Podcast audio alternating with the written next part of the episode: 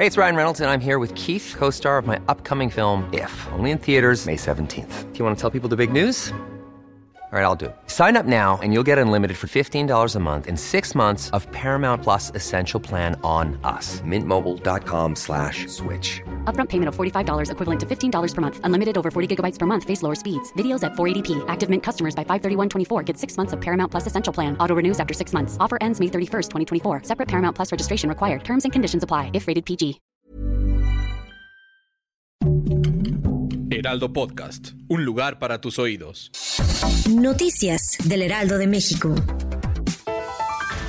El presidente Andrés Manuel López Obrador reveló en la mañanera que tres años después de terminar su sexenio publicará el libro El pensamiento conservador. Durante su conferencia mañanera en el Salón de la Tesorería, el mandatario federal señaló que después de septiembre de 2024 tampoco aceptará un cargo público. Esto ante la propuesta de que se le postule para senador.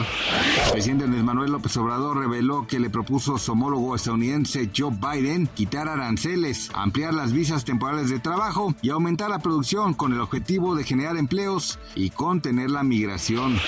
Las autoridades estadounidenses continúan esta mañana la búsqueda de al menos 44 personas después de una tormenta que causó inundaciones en el condado de Buchanan, en Virginia, a unos 640 kilómetros al suroeste de Washington. La tormenta y los torrentes que inundaron esa área rural derribaron viviendas y puentes y la caída de las líneas telefónicas dificultó el contacto con los residentes, dijo Corinne Yeller, portavoz de la Policía Estatal.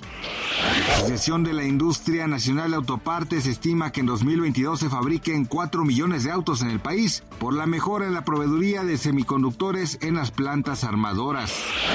Gracias por escucharnos, les informó José Alberto García. Noticias del Heraldo de México.